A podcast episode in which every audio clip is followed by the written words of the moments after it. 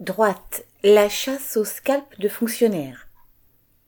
Cherchant à se démarquer les uns des autres, les candidats à l'investiture des républicains font assaut de démagogie antifonctionnaire pour plaire aux adhérents qui les départageront.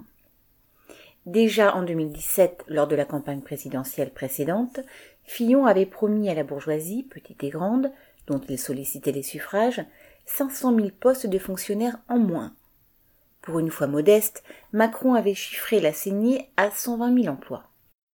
Ensuite, à l'Élysée, il s'est illustré en rayant 200 000 emplois aidés qui atténuaient auparavant un peu le manque de personnel dans les services publics en voyant autant de travailleurs au chômage. À présent, Bertrand parle de réduire le nombre de fonctionnaires sans chiffrage. Pécresse, elle, a promis de supprimer 150 000 postes. Puis, ayant eu peur de jouer petit bras, elle s'est reprise deux jours plus tard, guillemets, en réalité, on sera plus près de 200 000 suppressions de postes. Fermez.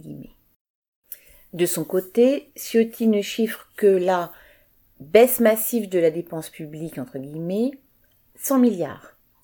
Mais, tout comme l'ensemble de ce personnel politique de la bourgeoisie, il n'envisage pas une seconde de réduire le budget de l'armée, celui de la police ou bien les aides au grand patronat.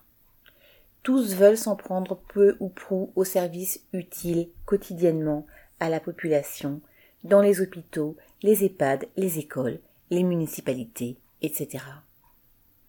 Cette baisse continue a conduit à des catastrophes dont le délabrement de la santé publique n'est que le plus visible. Et ces gens se proposent d'aller encore plus loin en ce sens. Lucien Détroit.